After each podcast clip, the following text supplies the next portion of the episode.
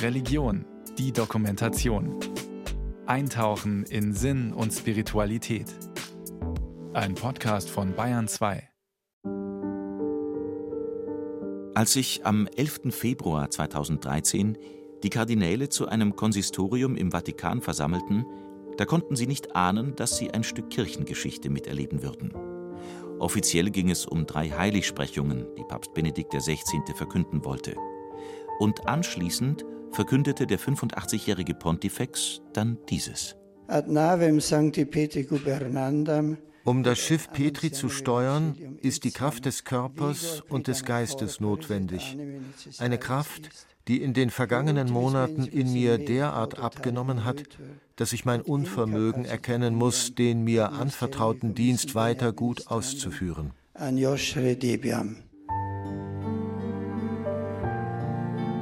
Diese Nachricht trifft die Kardinäle völlig unvorbereitet und noch dazu auf Latein. Erst als Kardinaldekan Angelo Sodano das Wort ergreift, da begreifen sie es alle. Der Papst ist zurückgetreten. Heiligkeit, wie ein Blitz aus heiterem Himmel hat uns ihre bewegende Botschaft getroffen. Wir haben ihre Worte mit Fassungslosigkeit gehört. Wir können es noch gar nicht glauben. Erlauben Sie mir, Ihnen im Namen des Kardinalskollegiums und Ihrer Mitarbeiter zu versichern, dass wir ihnen jetzt mehr denn je nahestehen. Es war ein Rücktritt mit Ankündigung. Wenn ein Papst zur klaren Erkenntnis kommt, dass er physisch, psychisch und geistig den Auftrag seines Amtes nicht mehr bewältigen kann, dann hat er ein Recht und unter Umständen auch eine Pflicht, zurückzutreten, sagte der Papst in einem Interview, das er 2010 dem deutschen Journalisten Peter Seewald gab. Überrascht, dass er zurücktritt, war ich nicht. Das hat er also schon in unserem Gespräch angekündigt und es passt auch zu ihm. Ich habe ihn immer als sehr modernen Menschen, als sehr ja, nüchternen Menschen darin auch gesehen, der auch pragmatisch urteilen kann, aber immer auch natürlich in dem religiös übergeordneten Rahmen. Nach seiner Rücktrittsankündigung verlässt Papst Benedikt den Saal, sichtlich erschöpft, gestützt von seinen Mitarbeitern. Und er lässt die Kardinäle diese Nachricht allein verdauen. Manche sind wie erstarrt, andere diskutieren miteinander, zucken mit den Schultern, schütteln den Kopf. Einige üben später auch Kritik an Benedikt. Christus sei auch nicht vom Kreuz herabgestiegen, sagt Kardinal Dziwisz, der ehemalige Sekretär von Papst Johannes Paul II. Die meisten Menschen haben allerdings Verständnis für die Entscheidung des Papstes. Mit seinem Rücktritt hat Benedikt die Kirche und das Amt mehr verändert, als ihm das seine Kritiker zugetraut hatten. Er hat es nie bereut und er ist überzeugt nach wie vor, dass es richtig war und dass es wieder machen würde. Erzbischof Georg Genswein, Sekretär von Papst Benedikt. Also ich bin überzeugt davon, dass der Rücktritt natürlich in die Papstgeschichte mit eingehen wird, aber unter dem Namen Benedikt nicht allein stehen wird. Das heißt, er hat in seiner Zeit als Papst also wichtige Entscheidungen getroffen, Wichtiges getan, das genauso in den Geschichtsbüchern auftaucht und auftauchen muss und auch auftauchen wird, neben dem jetzt historisch einmaligen Rücktritt. 19. April 2005, 18.40 Uhr. Die Welt schaut gebannt auf die Mittelloggia des Petersdoms und wartet auf Kardinal Protodiakon Medina Esteves. Der soll den Namen des soeben neu gewählten Papstes verkünden. Habemus Papam eminentissimum ag reverendissimum dominum dominum Josephum Sancte Romane Ecclesiae Kardinalem Ratzinger das Konklave, das zur Wahl von Benedikt XVI. führte, ist rekordverdächtig kurz. Nach nur vier Wahlgängen sind sich die Kardinäle bereits einig. Josef Ratzinger ist der erste Deutsche auf dem Stuhl Petri seit beinahe 500 Jahren.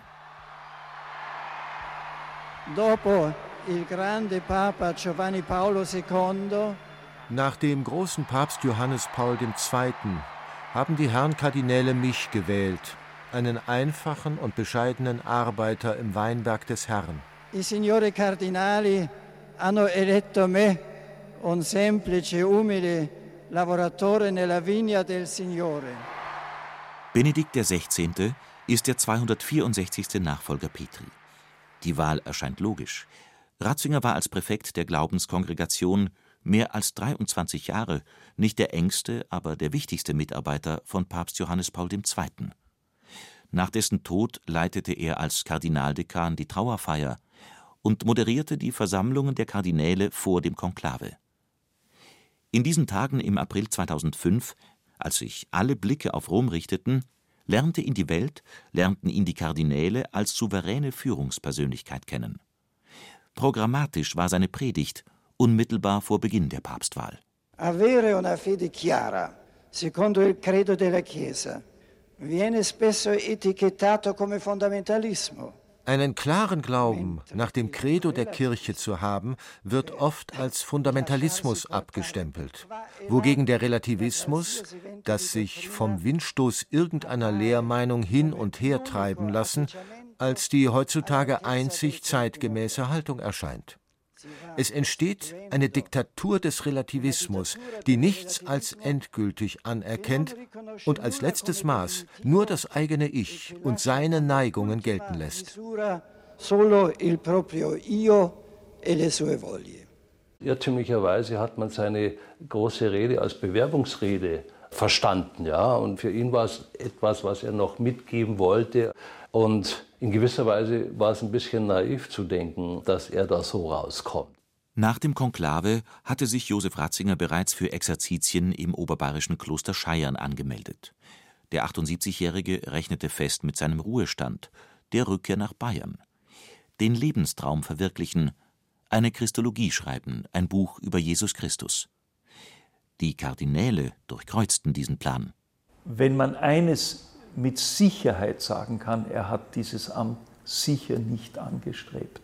Kardinal Christoph Schönborn, Erzbischof von Wien. Während dieser neun Tage, die Novendiali nach der Beisetzung von Papst Johannes Paul, und da waren jeden Tag Vormittag und Nachmittag Sitzungen des Kardinalskollegiums, die er geleitet hat als Dekan des Kollegiums. Da war dann auch sein Geburtstag. Da wurde er 78. Und man hat ihm natürlich gratuliert und er hat dann doch eine sehr deutliche Anspielung gemacht.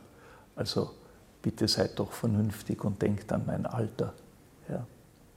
Er hat es nicht so gesagt, aber inhaltlich war es diese Botschaft.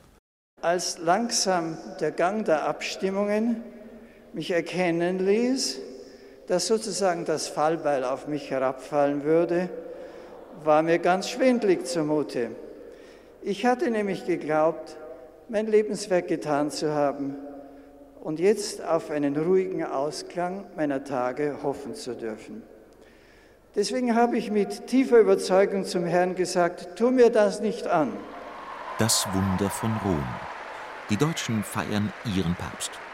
Mit einer Begeisterung, die Josef Ratzinger als Kardinal selten erfahren durfte. Zu umstritten war er in seiner Rolle als Präfekt der Glaubenskongregation – sein Veto gegen die kirchliche Schwangerenkonfliktberatung, seine Kritik an der lateinamerikanischen Befreiungstheologie festigten Ratzingers Ruf als katholischer Hardliner. Panzerkardinal, Großinquisitor waren die Attribute, mit denen man den Theologen aus Bayern versah es lässt einen natürlich auch nicht kalt, äh, wenn man dann zum Buhmann gemacht wird, so und so oft. Beides mischt sich miteinander. Es gehört, glaube ich, auch zusammen. Man kann eben nicht große Dinge betreiben, ohne dabei auch sich äh, verprügeln zu lassen. Und ich glaube, die reine Freude ohne die Sorge und die Sorge ohne Freude, beides wäre unerträglich und beides zusammen macht das menschliche Leben aus. Nach der Wahl zum Papst überwiegt die Freude. Wir sind Papst, titelt die Bildzeitung. Und die Bayern bereiten dem bayerischen Papst bei seinem Heimatbesuch im September 2006 einen großen Empfang. Die Kinder bekommen schulfrei. Zigtausende säumen die Straßen, die der Gast aus Rom passiert. Und die Landeshauptstadt öffnet ihre gute Stube für Benedikt. Abendgebet an der Mariensäule auf dem Marienplatz. Und in einer Rede, die so humorvoll wie sentimental ist, erzählt der Papst eine Anekdote aus dem Leben des Bistumsheiligen Korbinian. An der Legende des heiligen Korbinian hat mich seit meiner Kindheit die Geschichte fasziniert, wonach ein Bär das Reittier des Heiligen auf seiner Reise in den Alpen zerrissen hat. Er verwies es ihm streng und lud zur Strafe dem Bären sein Gepäck auf, das er bis nach Rom mittragen musste. So musste er nach Rom beladen mit dem Bündel des Heiligen wandern und wurde dann dort von Corbinian freigelassen. In meinem Fall hat der Herr anders entschieden. Und so stehe ich also wieder zu Füßen der Mariensäule. Der Besuch Benedikts in Bayern ist auch eine Reise zu den eigenen Wurzeln. Nach Marktl am Inn, wo er in der Osternacht 1927 als Sohn eines Landgendarmen auf die Welt kam. Nach Altötting, dem spirituellen Zentrum des katholischen Bayern. Für die Familie Ratzinger ist der Marienwallfahrtsort ein Fixpunkt. Als nach dem Krieg die Söhne wieder wohlbehalten nach Hause kamen, pilgerte Vater Ratzinger zu Fuß von Traunstein nach Altötting. Josef und seinen drei Jahre älteren Bruder Georg zog es nach Freising zum Studium der Theologie. Beide wurden am 29. Juni 1951 vom hochbetagten Kardinal Michael Faulhaber zu Priestern geweiht. Im Freisinger Dom, einer weiteren Station auf der Reise des Papstes durch seine bayerische Heimat. Was ich herausgreifen möchte, ist eine ganz praktische Frage. Der Priester sind weniger geworden, auch wenn wir in diesem Augenblick sehen dürfen, dass es uns wirklich gibt, dass auch heute junge und alte Priester da sind.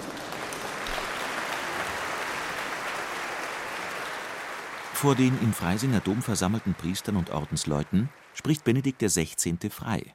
Das Manuskript hat er beiseite gelegt. Zwei Tage zuvor in Regensburg hielt er sich an den vorbereiteten Redetext, Wort für Wort. Ein Fehler, wie sich im Nachhinein herausstellen sollte. Die Rede des Papstes an seiner ehemaligen Universität wird als Regensburger Rede in die Geschichtsbücher eingehen.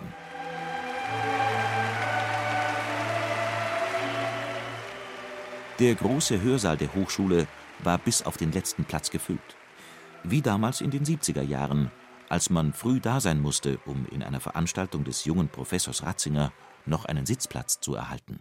Es ist für mich ein bewegender Augenblick noch einmal in der Universität zu sein und noch einmal eine Vorlesung halten zu dürfen. Papst Benedikt will über das Thema Vernunft und Glaube sprechen. Ein Satz aus dieser Vorlesung wird hohe Wellen schlagen. Benedikt zitiert darin einen byzantinischen Kaiser des 14. Jahrhunderts. Zeig mir doch, was Mohammed Neues gebracht hat. Und da wirst du, so sagt er, nur Schlechtes und Inhumanes finden. Wie dies, dass er vorgeschrieben hat, den Glauben, den er predigte, durch das Schwert zu verbreiten. Benedikt XVI. wird in weiten Teilen der islamischen Welt gezielt missverstanden. Es kommt zu blutigen Ausschreitungen, Morddrohungen. Der Rollentausch vom Papst zum Professor ist nicht gelungen, sagt sein ehemaliger Assistent, der Theologe Wolfgang Beinert. Wenn das eine normale Vorlesung gewesen wäre, wäre das ganz glatt gelaufen. Aber da hörte jetzt die ganze Welt zu. Und er war eben nicht der Professor, sondern die Welt hat ihn wahrgenommen als Papst, als obersten Lärmvertreter der katholischen Kirche.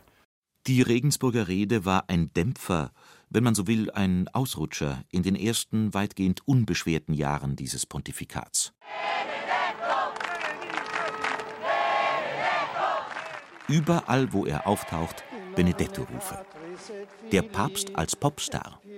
Für den ehemaligen Professor bis zuletzt eine ungewohnte Rolle. Seine wöchentlichen Generalaudienzen auf dem Petersplatz sind gut gefüllt. Und das obwohl oder gerade weil er seinen Zuhörern ziemlich viel abverlangt. Katechesen über den Apostel Paulus, über die Kirchenlehrer oder das Gebet. Papst Benedikt überrascht mit seiner ersten Enzyklika. Der Text des hochgelehrten Theologen ist keine Moralpredigt, keine dogmatische Belehrung, sondern ein Manifest der Liebe. Deus caritas est, Gott ist Liebe. Das Christentum, der Katholizismus, ist nicht eine Ansammlung von Verboten, sondern zuerst einmal eine positive Option. Das Echo auf den ersten großen Text Benedikts ist positiv. Dass dieser Papst auch für die erotische Liebe Worte findet, hat ihm offenbar keiner zugetraut. Papstbiograf Peter Seewald spricht vom Benedetto-Fieber. Die ersten vier Jahre war wirklich ein einziges Halleluja. Also äh, viele Kommentatoren gesagt, wir verstehen das gar nicht mehr. Man darf sich ja gar nicht mehr trauen, was Kritisches gegenüber diesem Papst zu sagen. Ja. Ein erster Einschnitt war schon die Regensburger Rede, aber ein richtiger Einschnitt war dann die Williamson-Affäre, die also über Nacht da hereingebrochen ist, zumindest äh, über ihn. Aber das hat tatsächlich einen Bruch ausgelöst. Der Fall Williamson. Im Januar 2009 hebt der Papst die Exkommunikation von vier Bischöfen der traditionalistischen Pius-Bruderschaft auf. Einer von ihnen ist der Brite Richard Williamson, ein Holocaustleugner. In einem Interview mit dem schwedischen Fernsehen hatte er die Existenz von Gaskammern bestritten. Rom rehabilitiert einen Antisemiten. Eine schwere Panne, für die Papst Benedikt persönlich verantwortlich gemacht wird, sogar von der deutschen Bundeskanzlerin. Zu Unrecht findet Kardinal Christoph Schönborn. Das war nicht seine Schuld. Seine Mitarbeiter, zuständigen Kardinäle, hätten das sehen müssen, denn die Williamson-Geschichte stand am 17. Jänner schon im Spiegel. Und am 24. Jänner ist die Exkommunikation aufgehoben worden. Da hätten seine Mitarbeiter ihm sagen müssen. Oder hätten sie sich wenigstens nachher hinstellen müssen und sagen, wir haben das verbockt. Alle haben sie sich zurückgezogen und haben den Papst alleine gelassen. In einem Hirtenbrief räumt Benedikt die Panne ein, bedauert, dass der christlich-jüdische Dialog durch die Affäre gelitten hat. Gleichzeitig zeigt er, wie sehr ihn die Kritik verletzt. Der Papst spricht von sprungbereiter Feindseligkeit, fühlt sich missverstanden. Er, der den Pius-Brüdern nur die Hand zur Versöhnung ausgestreckt hat, erntet hämische Kritik, vor allem in seiner deutschen Heimat. Das Rätsel ist, warum aus Deutschland immer wieder scharfe Kritik kommt oder gekommen ist gegenüber diesem Papst und warum bei großen, wichtigen Entscheidungen guten Entscheidungen, warum dann auch die Unterstützung oder das Lob oder die Anerkennung relativ dünn war. Die Kritik reißt auch nach Benedikts Rücktritt als Papst nicht ab. Besonders laut wird sie noch einmal im Jahr 2022. Eine Münchner Rechtsanwaltskanzlei hatte im Auftrag des Erzbistums ein Gutachten vorgelegt, das dem ehemaligen Erzbischof von München und Freising, Josef Ratzinger, Fehlverhalten in vier Missbrauchsfällen vorwarf. Matthias Katsch, Sprecher der Opfervereinigung Eckiger Tisch, sagte nach der Veröffentlichung Wir haben gerade live miterlebt, wie das Lügengebäude, was hier in München und eigentlich ja, für die Weltkirche um den Papst Benedikt herum aufgebaut wurde, krachend zusammengefallen ist. Das Lügengebäude. In seiner Antwort an die Gutachter macht der emeritierte Papst eine falsche Angabe gibt an, bei einer Sitzung, bei der über die Versetzung eines späteren Missbrauchstäters entschieden wurde, nicht anwesend gewesen zu sein. Ein Protokoll belegt aber seine Präsenz. Josef Ratzinger entschuldigt sich für dieses Versehen. Persönliche Verantwortung für den Einsatz des belasteten Priesters will er nicht übernehmen. Wolfgang Beinert, der ehemalige Schüler und Assistent Ratzingers, bedauert das. Hier handelt es sich ja nicht nur darum, dass mal einer auf den Fuß des anderen getreten ist, sondern um ganz schwere Verfehlungen. Und ich meine, da müsste das Wort Vergebung stehen. Bitte um Vergebung. Das ist nie gefallen. Das Thema Missbrauch holt Josef Ratzinger im Laufe seiner langen Karriere immer wieder ein. Auch und vor allem als Papst. Benedikt erlebte die schwerste Krise seiner Amtszeit, als bekannt wurde, wie Geistliche über Jahrzehnte Kinder missbraucht hatten und von ihrer Kirche geschützt worden waren. Proteste von Betroffenen begleiten seine Reisen. Er trifft sich mit Opfern und wiederholt bei diesen Gelegenheiten eine Entschuldigungsbitte für seine Kirche. Wir bitten Gott und die betroffenen Menschen inständig um Vergebung und versprechen zugleich, dass wir alles tun wollen, um solchen Missbrauch nicht wieder vorkommen zu lassen.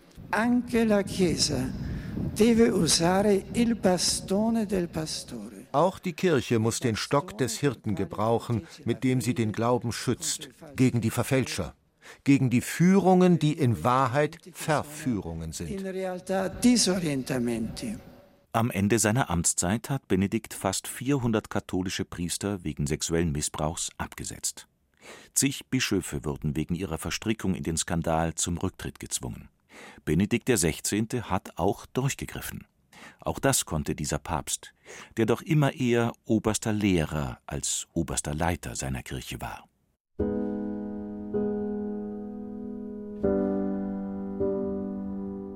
Im letzten Jahr im Amt wurde der Papst Opfer eines beispiellosen Skandals. Paolo Gabriele, sein Kammerdiener, hat über Jahre vertrauliche Dokumente gestohlen und an Journalisten weitergereicht.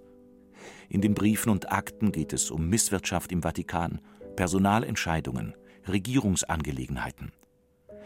Papstsekretär Georg Genswein schöpft Verdacht und informiert die vatikanische Gendarmerie. Paolo Gabriele kommt in Haft. Es ist und bleibt ein Geheimnis. Also für mich persönlich ist es ja auch eine sehr bittere Erfahrung gewesen, weil ich äh, auch eigentlich keinen Anhaltspunkt hatte, dass hier ein doppeltes Spiel getrieben wurde. Und insofern ist es klar, dass also die Enttäuschung umso größer ist, je weniger man einer Person das zutraut, und es ist dann doch der Fall. Im April 2012 feiert Papst Benedikt seinen 85. Geburtstag. Gerade zurückgekehrt von einer anstrengenden Reise nach Kuba und Mexiko, wirkt er angeschlagen, lebensmüde. Ich stehe vor der letzten Wegstrecke meines Lebens und weiß nicht, was mir verhängt sein wird. Aber ich weiß, dass das Licht Gottes da ist, dass er auferstanden ist, dass sein Licht stärker ist als alles Dunkle, dass Gottes Güte stärker ist als alles Böse dieser Welt. Am 11. Februar 2013 folgt dann das Eingeständnis, mir fehlen die Kräfte. Bei einer großen Generalaudienz am 27. Februar verabschiedete sich Papst Benedikt XVI. von der Kirche und der Welt. So danke ich allen, die mir in der Ausübung des Petusamtes großherzig geholfen haben. Schließlich danke ich auch allen, dass sie meine Entscheidung, die ich vor dem Herrn zum Wohl der Kirche getroffen habe, mit Respekt und Verständnis aufgenommen hat. Das gab es noch nie in der jüngeren Geschichte der Kirche, dass ein Papst von der Möglichkeit des Rücktritts Gebrauch macht dass ein Papst die Wahl seines Nachfolgers miterlebt, dass der emeritierte Papst den neu gewählten Papst trifft und spricht.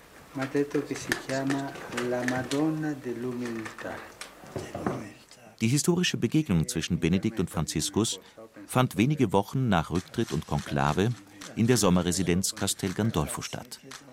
In der Kapelle will Benedikt Papst Franziskus den Vortritt lassen, doch der lehnt ab. Wir sind doch Brüder. Wenig später zieht Josef Ratzinger in ein eigens für ihn umgebautes Kloster in den Garten des Vatikanstaates, wo er seitdem Tür an Tür mit dem amtierenden Papst lebt. Es ist wie den Großvater im Hause zu haben. Aber den weisen Großvater, auf den man hört, den man verehrt und liebt. Er ist ein so kluger Mann. Er mischt sich nicht ein. Und doch werden manche Texte, die der emeritierte Papst gelegentlich veröffentlicht, als Einmischung in die Politik seines Nachfolgers verstanden, auch wenn diese immer erst nach Rücksprache mit Franziskus publiziert wurden. 2019 sieht Josef Ratzinger in der sexuellen Revolution der 60er Jahre den Ausgangspunkt für den kirchlichen Missbrauchsskandal und nicht etwa in den Strukturen in der katholischen Kirche.